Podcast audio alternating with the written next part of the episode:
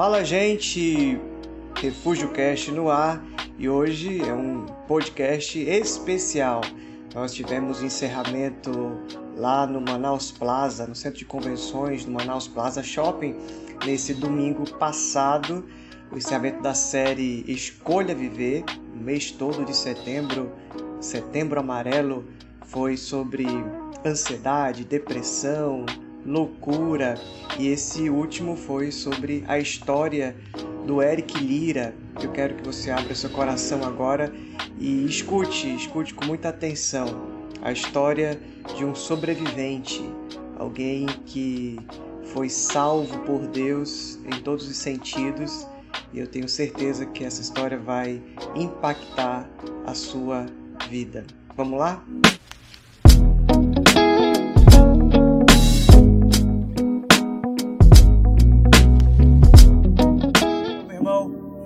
Vontade, conte sua história, Deus te abençoe, tio. Amém. Muito obrigado.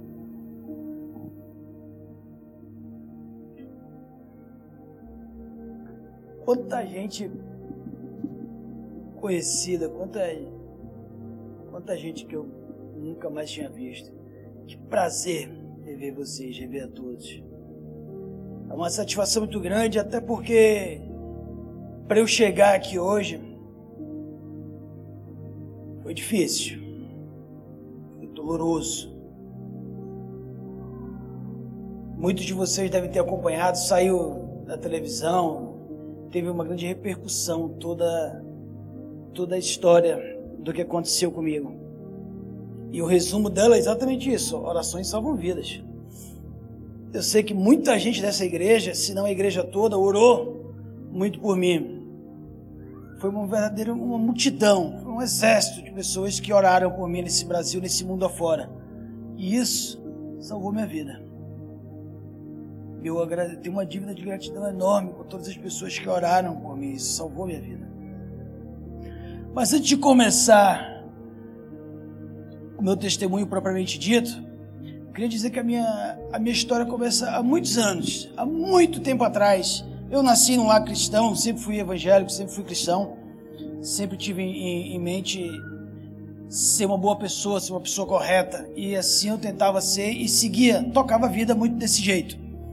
Mas em algum momento eu sempre senti, quer dizer, sempre senti não, eu sempre soube que Cristo queria mais de mim, como Ele quer de todos nós. Eu era um, um cristão, um evangélico como muitos aqui são, que vou para a igreja todo domingo, que vou, faço isso, aquilo, outro, faço parte da Unijovem, faço parte da União de Adolescentes, de tudo. Mas aqui dentro ainda não era do jeito que tinha que ser. Ainda não era. E Cristo continuava tentando me chamar, quer dizer, continuava me chamando, continuava falando comigo. Eu continuava ouvindo, quer dizer, eu ouvia, só não escutava. Mas ele continuava tentando fazer com que eu o ouvisse. Nós fomos desenhados, todos nós, você, eu, o pastor Jonas, todos nós, para ter um chamado. Se você não teve o chamado, você vai ter. E se não teve, você, vai, você vai ter hoje, no mínimo. Deus está te chamando. Ele chama a gente, nós fomos feitos para isso.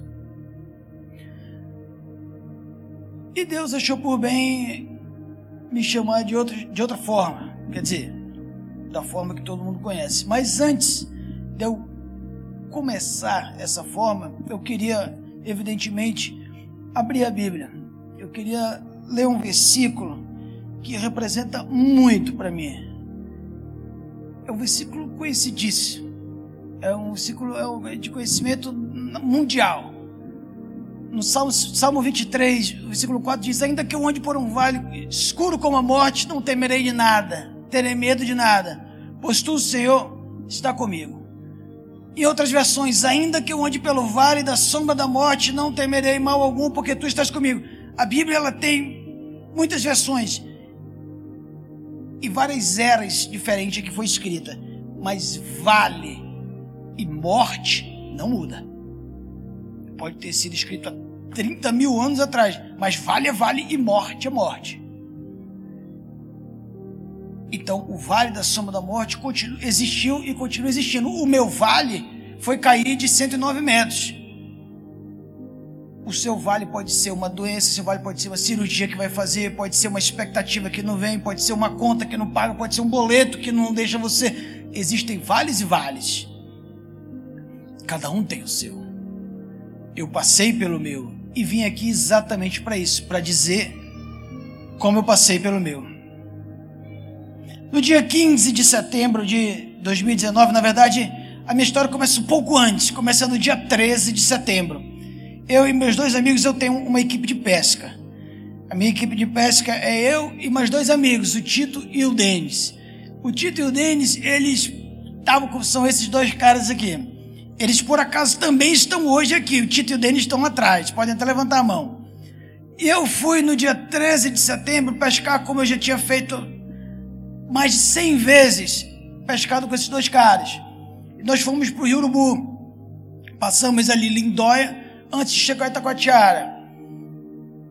Quilômetro 250, por aí, não me lembro direito o quilômetro. Mas você vai entrar ali no ramal do quem vai para o Guri e chega nas margens para ir para o Rio Urubu. E fomos no dia, no dia 13, que era uma quinta-feira. Quando chegou na quinta-feira, arrebentamos de pescar, sexta pescamos, e no sábado pescamos também. Daí em diante, eu, eu não lembro de todo, porque nós já pescamos muito. Provavelmente eu devo ter sido campeão da pesca que mais pegou peixe. Mas hoje não é dia das histórias de pescadores, hoje é o dia de outras histórias. E quando chegou no sábado, eu falei para os meninos: olha, amanhã vamos levantar cedo porque é aniversário do meu irmão mais novo e eu quero sair, quero sair cedo porque eu tenho que pular de uma antena que fica no caminho e eu preciso sair cedo para poder estar lá. Aí eles falaram, tá bom, muito bem. Só para abrir um parêntese, esse esporte que quase me mata, que me matou, é chamado de base jump. O base jump ele é completamente diferente do paraquedismo. O paraquedismo ele é aqueles que nós saímos de avião, com paraquedas normal, paraquedas grande, paraquedas reserva, dispositivo de segurança, altímetro, com todos os trâmites de segurança possíveis e inimagináveis. Não existe o acidente de paraquedismo. Base jump é o outro esporte, é o esporte que você tem que saltar, segundo as siglas de Building, Antenna, Span e Earth, que é prédios, antena, ponte e montanha. Eu já tenho, já, para você ser um base jump formado, você tem que saltar nesses quatro objetos. E eu era um base jump formado. Quer dizer, sou um base jump formado, só não exerço mais o base jump. Mas eu praticava o base jump e o base jump ele tem uma outra peculiaridade. Ele é um esporte que ele tem uma expectativa de vida de 4 a 5 anos. Quem pratica base jump regularmente, você vive entre 4 a 5 anos. E eu praticava esse esporte rindo, feliz da vida, porque sentia uma paixão enorme de estar no limiar da vida e da morte. E fazia isso com uma bebê de 10 meses em casa. Era a minha linha, era a linha que eu vivia naquela época. É, era o estilo de vida que eu amava ter. E o base jump me atraía muito. E eu falei para os dois Disse, olha, eu vou fazer um base jump nessa pesca. Os dois tentaram me convencer do contrário, mas inutilmente. Nós fomos e saímos cedo no domingo, pela manhã, para ir para essa que é no caminho vindo para Manaus. É uma antena gigante, é muito alta, ela tem 120 metros. Eu falei, se essa antena vai ser minha, vou dominar essa antena. Ninguém me tira isso da cabeça. E o base jump, como, todo, como todos os outros saltos que eu fiz, é ilegal que ninguém deixa você ficar subindo no seu prédio, ficar subindo na sua antena, ficar saltando da sua ponte. É um esporte extremamente ilegal. Na verdade, completamente ilegal. E nós paramos o, carro ao lado do muro, aquele muro com, com arame farpado, aquelas serpentinas bem afiadas. E paramos o carro do lado do muro. E eu pulei o muro. Meu paraquedas veio depois me despedi dos meus dois amigos, falei assim, ó, tô subindo, vou subir, vou descer rapidamente. Não esqueçam que nós temos o um aniversário para ir, então a gente tem que acelerar. Eu vou e desço rapidinho, quer dizer, eu fui bem rápido, né? Mas Falei para eles, falei assim, ó, tô subindo. A gente falou, está bom, Deus te abençoe, vai com Deus. E subi. É escalar uma antena é dolorido e cansativo. Mas lá eu fui. Na reportagem que saiu, esse vídeo foi, foi exibido e por isso eu, eu trouxe novamente, só que é para vocês terem uma ideia de como foi e do que de fato aconteceu. Eu vou pedir para os dois virem aqui comigo rapidamente, só para eu mostrar uma peculiaridade desse salto. Quando eu fui caindo, em cima desse muro, ele tinha um fio de alta. Quer dizer, do muro que eu pulei tem um fio de alta tensão. Aqui está o fio, e aqui vai meu corpo. No que meu corpo vai, ele faz isso aqui no fio. E o fio, evidentemente, do jeito que está aqui, pega no chão. No que pega no chão, começa a pegar fogo no chão. Fogo. Eletricidade de alta tensão. E eu no meio dos dois fios.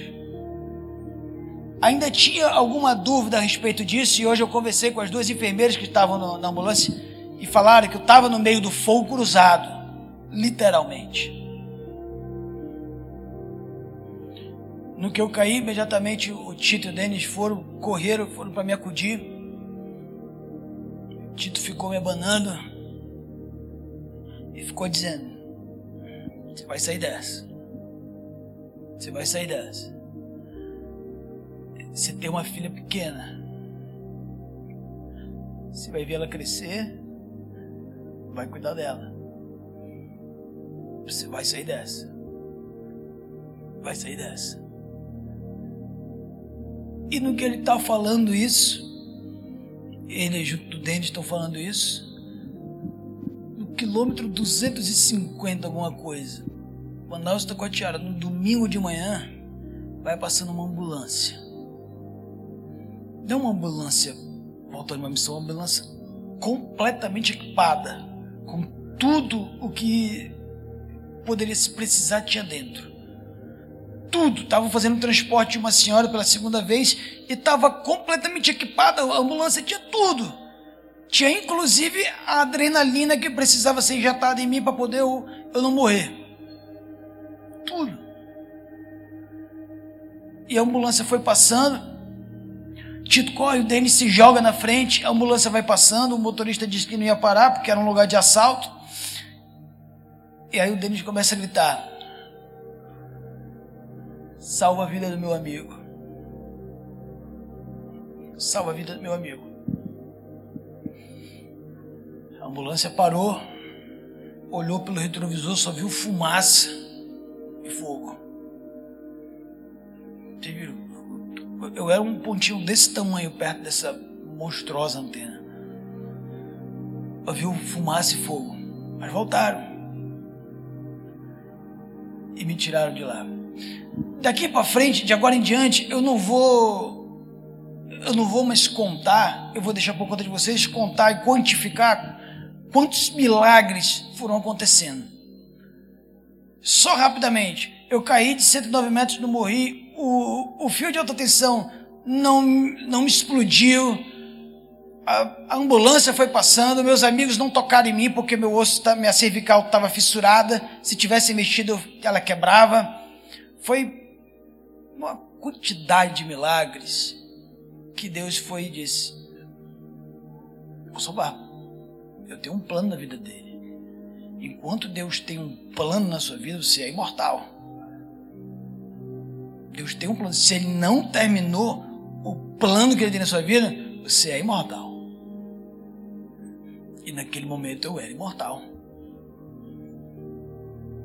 Fui na, na ambulância Chegamos em Itacoatiara, fui muito bem recebido no, no pronto-socorro de Itacoatiara. No meio do caminho aplicaram adrenalina no meu corpo. E meus amigos, quando chegaram em Itacoatiara, disseram, disse, olha, ele não está bem, nós vamos levá-lo para Manaus. Aí falei assim, tá, a gente vai ver a ambulância para isso. Não, não, ele não vai de ambulância, ele vai de avião. Aí os, os médicos falaram assim, não, mas não tem, a gente não trabalha com isso aqui. Não, mas nós vamos conseguir um avião. E aí meu amigo ligou para a área de paraquedismo daqui, meus amigos foram e conseguiram uma UTI para ir para Taquatiara. Nem sabia que Taquatiara tinha aeroporto, tinha pista de pouso. Mas os amigos lá da ANAC também liberaram uma brecha para decolar uma, e pousar um avião lá. E trouxeram, me trouxeram para Manaus. Uma senhora da igreja conseguiu contato com a Evelyn e a Evelyn pôde decidir na hora porque o certo seria ir para o João Lúcio, mas o João Lúcio não tinha respirador mecânico na época, não tinha respirador mecânico e daí tinha que ir para um hospital particular e minha mulher teve que escolher se ia para o Adventista ou para Santa Júlia. Escolheu Santa Júlia porque é mais próximo de casa e eu fui para Santa Júlia. Quando cheguei em Manaus, conseguiram uma ambulância, foi, foi tudo, parece que milimetricamente cronometrado. Porque a ambulância chegou no aeroclube na hora que tinha que estar, que o avião foi pousando, que foi tudo perfeitamente cronometrado.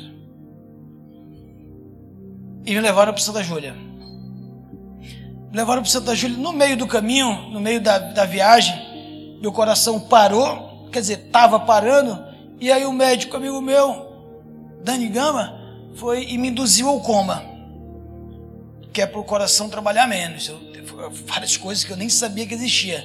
Mas induz ao coma para o coração trabalhar menos.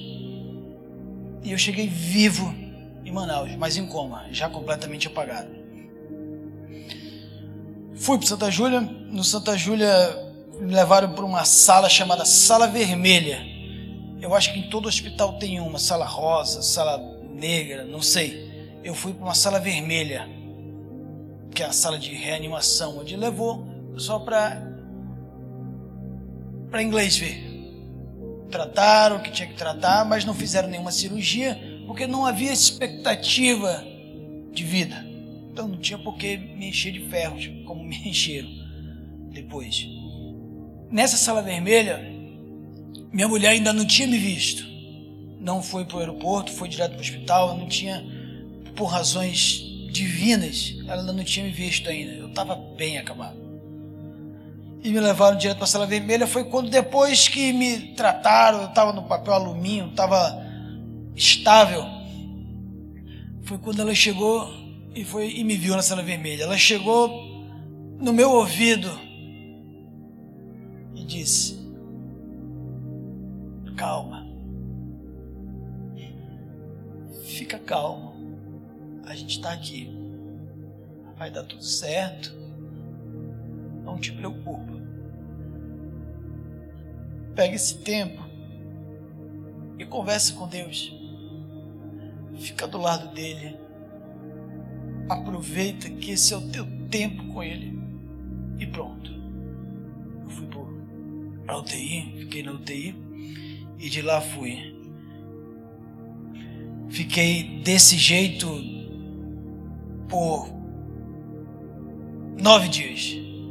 Nove dias em coma, nove dias apagado. Sem, cada pessoa tem um jeito de ficar em, em, em UTI, né? em coma. O meu foi completamente apagado. Eu só lembro de um breu gigantesco e, e em que em determinados momentos eu tinha que lutar por alguma coisa. Mas no geral eu ficava assim. Foi quando rasparam meu cabelo, porque eu contraí uma úlcera na, no, no, enfim, um monte de coisa que até hoje eu não sei tudo, nem, eu não consigo contar nem quantos pontos eu, eu peguei. Nós tentamos contar um dia desse, nós paramos em 60, mas foram, foram mais, eu acho, porque não deu para contar alguns. O fato é que nessa queda eu fiquei todo o meu lado direito, pé, tornozelo, joelho, costelas, braço, cabeça, fiquei traumatismo craniano. Do lado esquerdo, só foi o meu, meu fêmur que explodiu no, no fio e quebrou em sete partes. Mas resolveram. Estou andando. Deus tem sido muito bondoso comigo. Mais até do que eu podia imaginar merecer. Mas não é por merecimento, né? Ele faz por amor. O fato é que foi passando os dias, foi passando os dias. Nesse meio termo, meu acidente foi dia 15. Dia 19 era meu aniversário, quer dizer, é o meu aniversário, não mudou. Dia 19 é meu aniversário e havia uma expectativa, algumas pessoas criavam essa expectativa de que eu podia acordar no dia do meu aniversário. E, e entraram em contato com a médica para ver se podiam acordar. Vou abrir um parêntese para vocês. Quando você é casado, você ficou internado, você não está em poder das suas faculdades mentais, não interessa de quem você é parente, de quem você é pai, de quem você é filho. Quem manda é a sua mulher. E vice-versa, quem manda é o seu marido. Entende? E a minha mulher foi sábia e categoricamente foi e disse: não, não é hora dele ainda. Porque a minha neurologista tinha dito: olha, não é hora dele. Então, me deixaram dormir mais um pouco.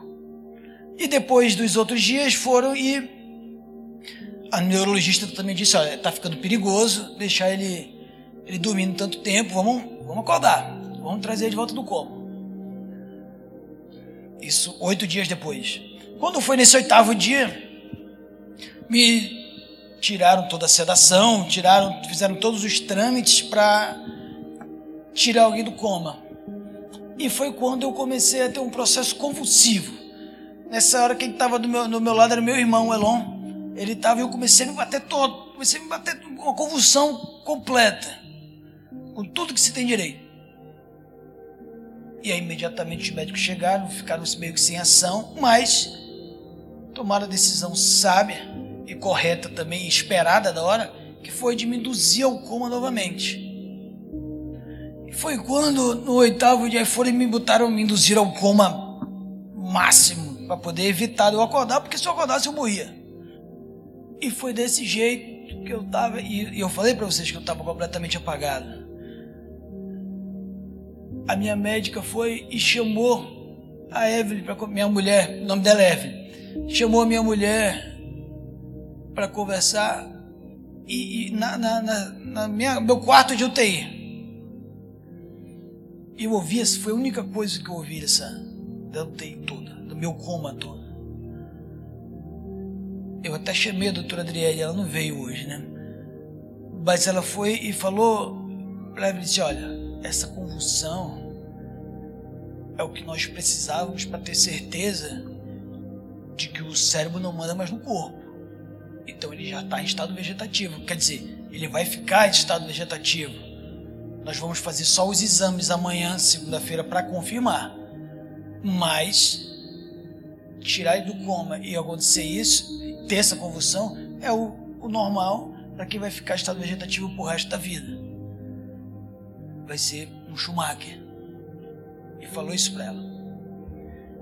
E isso que aconteceu agora, depois que eu ouvi isso, não me entendam mal, é uma coisa exclusivamente minha, um delírio ou um sonho ou, ou algo, uma peculiaridade minha, não é bíblico, não tem nada disso na Bíblia, mas eu vou relatar para vocês o que aconteceu comigo, experiência minha. Eu do nada no meu coma fui e fui aos céus. Cheguei no céu e disse: Pronto, morri. Menos mal, não vou ficar vegetando. E fui no céu e tinha várias entradas, e fui indo de uma em uma, tentando, me treinando como quem não quer nada. Fui um canto, fui para o outro. E daí, na última porta que eu fui entrando, eu vi Cristo. Como que eu sei? Não sei. Eu reconheci. É como diz aquela música, né? Em minha jornada intimamente te amar, para que na glória, quando o dia chegar, ao contemplar teu rosto, eu venha reconhecer o olhar tão doce que amou meu ser. E eu reconheci pelo olhar. E fui como na mesma linha que estava. Cheguei, fui. Ô, brasileiro. Ô. E aí Jesus foi e viu. Eric, falei, assim, opa, me conhece. Aí eu pensei, isso, é, entendo, é um delírio meu na hora. Eu pensei, assim, opa, me conhece. Aí você está fazendo aqui? Eu falei assim, ué, me mandaram. Falei não, volta, volta, volta que não é tua hora. Eu estava indução máxima, estava com medicação máxima. Minha irmã passou a madrugada toda comigo, do domingo para segunda. O meu irmão já tinha, já tinha ouvido o laudo de que eu ia ficar em estado vegetativo, eu já estava no final da vida ali. Minha irmã passou a madrugada toda orando. Junto com mais um exército de pessoas, com mais uma multidão de gente Brasil afora. orando para salvar minha vida. E quando vai na segunda-feira de manhã, quando estou na sedação máxima, eu abro o olho. Abri o olho e vi que eu estava no hospital. Vi minha irmã mais velha lá na. Estava deitada, ela estava na beira da cama, sentada, orando. Eu falei, oi, mana.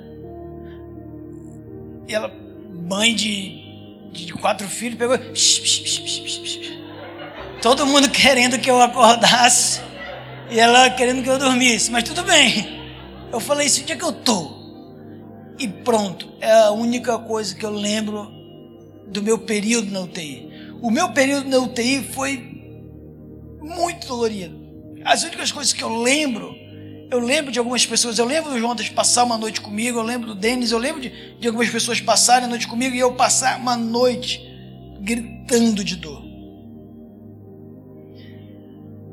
Doía tanto que me amarravam. Eu queria arrancar, eu queria bater, eu queria gritar, chorar. Não tinha remédio que aliviasse minhas dores. Mas fui seguindo. Passou-se um mês. Chegou um mês e a, a, a lógica das coisas foi assim: olha, aqui no hospital ele não vai progredir. É ir para casa. E conseguiram, através do. aos trancos e barrancos, conseguiram com que eu conseguisse me eliminar para ter o home care, que é o cuidado dentro de casa, é um hospital dentro de casa. Então eu tinha médico, enfermeiro, tudo dentro de casa. E para mim era um alívio, porque vocês imaginam esse tempo todo longe da minha pequena.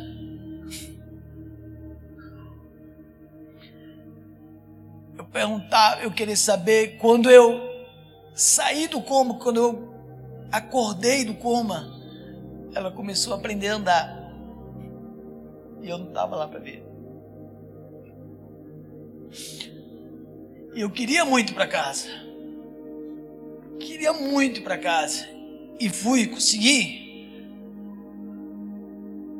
Com todos os cuidados, com toda a precaução. E nós fomos. Quando ir para casa, a primeira coisa que eu falei para ela, eu não conseguia me mexer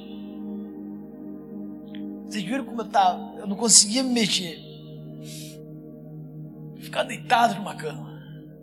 Eu estava em casa, tudo engessado, com.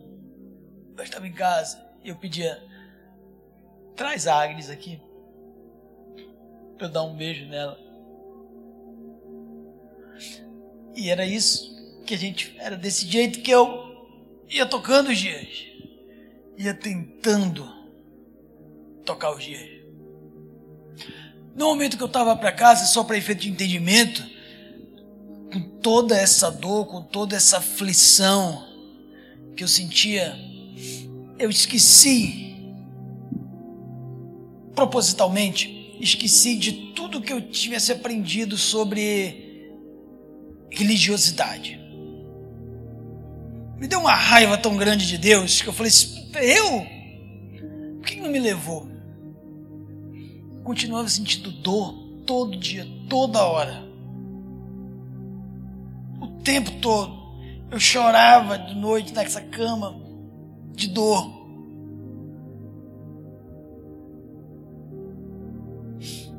A única coisa que eu me lembro, eu falava pra minha mulher, eu quero morrer. Eu preciso morrer. Já deu. Morrer não é lucro ainda. Calma. Eu falei para vocês no começo que eu amava estar no limiar da vida e da morte. Eu entendia tudo de morte. Eu gostava dessa, dessa adrenalina de estar na beira da morte. E vi falar que morrer não era lucro. Eu falei assim: o que, que é isso? Eu tinha esquecido completamente do que dizem Filipenses. E fui tocando a vida e pensei: Vou dar cabo da minha vida. Vou me matar. Não aguento mais dor, não aguento mais. Eu lembrava daquele versículo de que ainda que eu ande pelo vale da sombra da morte, eu falava assim, Eu não aguento mais esse vale. Já deu. Comecei a recapitular a minha memória, eu falei, eu tava pescando, ia pescando, minha arma deve estar com os meninos, não dá para me matar atirando. Pensei, vou pegar uma faca. Mas só que não era eu que que, que manuseava a minha comida. Eu eu moro em apartamento, moro em, em prédio. Vocês vão me jogar daqui de cima. Eu moro no nono andar. Pensei, pá, eu caí de 33 andares e não morri. Se eu me jogar do nono vai ser pior, eu vou ter mais dor ainda. E fiquei, e fiquei, é, parece, parece brincadeira, mas era a minha linha de raciocínio era essa. E aí eu fiquei focado. Se preciso dar cabo da minha vida. Não dá mais para ficar sentindo dor o tempo todo. Eram dores absurdas. Eu pedia para tudo que é santo, para tudo que é Deus. Pedia para lá, para Nossa Senhora, pedia para Jesus Cristo, pedia para Iemanjá, pedia para tudo. Alguém me mata, pelo amor de Deus. Continuava vivo acordando toda madrugada com dor. Até que teve um dia que, não sei por que cargas d'água, eu estava lendo a Bíblia e me deparei com Isaías, que fala a respeito do homem de dores.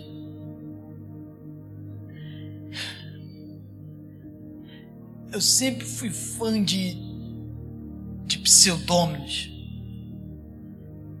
E esse de homem de dores me conquistou.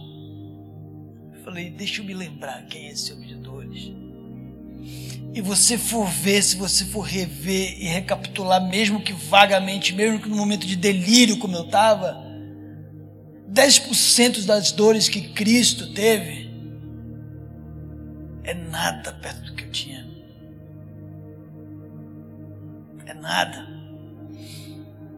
E as dores dele foram sem merecer. Ele não merecia aquilo. Mas foi até o limite sentindo dor. E foi. Apertou da direita e foi. E eu tô aqui querendo parar. E resolvi naquele dia que eu pensei aquilo, eu falei assim: vou querer ser igual ao homem de dores. Quero ser o homem de dores. Se ele pode, eu também posso vou tocar a vida igual o homem de dores. E fui ver que o homem de dores era Jesus Cristo, aquele carpinteiro de Nazaré, que é bem mais do que um carpinteiro, veio a ser o nosso Salvador. E nesse dia eu fui e orei para Cristo, orei para Deus e falei assim: olha, eu sou assim, assim, assado. Tô com raiva de você, tô chateado com isso, errei nisso, nisso, aquilo outro, mas tô arrependido estou arrependido disso, disso, daquilo outro. Me arrependo de ter feito aquilo, aquilo, aquilo outro. E quero ter um relacionamento com você. Desde esse dia em diante, minha vida mudou. Não é um disjuntor que você pai muda, não. Mas mudou completamente a minha mente. Os desejos, as vontades continuam o mesmo mas o meu coração mudou completamente. Ali, ali sim, foi o grande milagre da minha vida. Me tirar da morte, depois de ter caído de 100 metros, para ele é, é assim. Cristo, Cristo traz a pessoa morta três dias e, e faz assim e, e vive. Isso aí para ele é nada. Agora, para mudar o meu coração foi bem mais difícil, porque dependia de mim. Cristo é muito educado. Ele não invade a sua vida e diz: Vou tomar conta da sua vida, agora você é meu. Não, não. A educação é muito respeitoso. Foi isso com que fez a demora para eu entender que Ele é que faz com que o morrer seja lucro. Lembra disso? O morrer agora é lucro, porque o viver é Cristo. O viver é Cristo. Então, essa mudança me trouxe paz, uma paz que eu nunca tive e que, e que qualquer um pode experimentar, vocês podem experimentar. Não é difícil, é você pedir. Vocês, vocês devem imaginar, quando eu fiz essa oração, adivinha o que aconteceu com minhas dores? Continua. Continua. Não, as dores não foram. Eu sinto dor o tempo todo ainda. Eu não sinto mais dores crônicas, mas isso porque a medicação foi bem acertada. Eu tomo remédios todos os dias. Eu sinto dores ainda. Mas é muito diferente a dor de hoje, porque hoje eu tenho esperança. Quando você tem esperança, você se levanta bem para fisioterapia, você se levanta a trabalhar. Você sente prazer em estar vivo. Tem esperança. Eu sei, eu vivi o que, que é ficar sem esperança. Pode parecer clichê, mas Cristo é a esperança. Ele é a esperança. E foi Ele que me fez estar vivo no dia de hoje. E eu, nesse período todo, eu fui salvo porque tive bons amigos. Né? Isso não dá para negar que meus amigos me salvaram lá na hora, conseguiram ambulância, conseguiram avião, conseguiram médico, conseguiram ter amigo, mas vale amigo na praça que dinheiro no bolso. Ter amigo é muito importante, mas deixa eu falar sobre amizade. O que diz a Bíblia? E ela diz em Apocalipse: Olha quem que pode ser amigo. Estou à porta e bato. Se você ouvir minha voz e abrir a porta, entrarei e juntos faremos uma refeição como amigos. Você já imaginou o que é você ser amigo de Cristo? Quem está falando isso aqui é o próprio Jesus. É o próprio Jesus quem disse. Vocês lembram que eu falei sobre ele ser respeitoso? Sobre ele bater na porta e ele esperar você convidar para entrar? É isso. Ele não vai invadir o seu coração, ele está batendo na porta. Ele bate na porta e diz: Olha, posso entrar? É exatamente o que ele está fazendo hoje. Batendo na porta do seu coração e perguntando: Posso entrar? Aí é você que tem que dizer. Eu me reneguei muitos anos. Perdi muito tempo na minha vida. Quem me conhece mais próximo pode dizer isso. O tempo que eu perdi. Mas já passou. Não há mais condenação. Cristo vive em mim. E Ele pode viver em cada um de nós. Por isso, eu estou aqui hoje à noite, eu estou aqui essa noite. Não é só para dizer que Cristo é a esperança, para dizer que Ele Ele vive. Porque isso aí é fato. Eu sei das coisas que você pode estar pensando, puta, mas é. Não é ainda para mim. Vai, eu, eu, eu gosto de eu, eu gosto de, de, ter minha vidinha de, de, balada, eu gosto de tomar minha cerveja com meus amigos, eu gosto de estar ali, aquilo outro. Não, não pergunto, não vem o caso. Só vem. Eu não sou dessa igreja, eu não, não, não sou da, igreja Batista Refúgio. Não estou dizendo que é para você ser da igreja. E nem estou dizendo que a igreja vai, vai entrar em contato. Não, não. Eu não estou aqui para isso. O que eu estou querendo dizer para você é que você precisa ter um relacionamento com Deus. É você e Deus, e mais ninguém. Essa igreja pode lhe ajudar a ter esse relacionamento? Pode. Não só pode, como deve e vai. Mas o relacionamento que salva é você e Deus. E mais ninguém. O que eu vim aqui falar hoje é isso. Começa a ter um relacionamento com Ele. Começa a orar.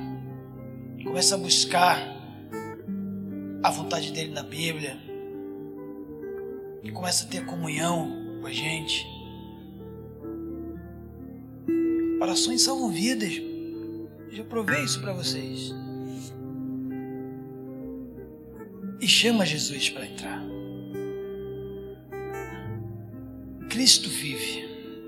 Ele está aí, batendo no seu coração, batendo na porta do teu coração. No meu caso, foi bem mais dolorido, porque eu demorei muito. Há quem diga, e eu acredito nisso, que Deus chama pelo amor e chama pela dor. E, e, e pode ser verdade isso, mas o meu caso, Ele me chamou pelo amor. Foi pelo amor, porque Ele tem me salvado de uma queda de 100 metros, ter feito aparecer uma ambulância, ter feito aparecer uma pista de pouso, um avião, e ter me feito ficar vivo. Se isso não é amor, eu não sei mais o que é amor. Eu fui chamado pelo amor. Do jeito que você está sendo chamado pelo amor. Hoje. Pai amado, obrigado porque tu tens cuidado de nós, obrigado porque tu me guiaste até aqui. Me guiaste essas pessoas também. Cuida do coração delas, abençoa a vida delas, Pai. Faz com que elas entendam que o relacionamento contigo é que salva vidas. Que elas possam te buscar e serem ouvidas. Em nome de Jesus, amém. Cristo vive. Eu posso crer no amanhã, porque Ele vive. Deus abençoe vocês. Muito obrigado por virem aqui essa noite. Obrigado, Igreja Batista Refúgio, pela oportunidade de, de externar o grande milagre que aconteceu comigo. Deus abençoe.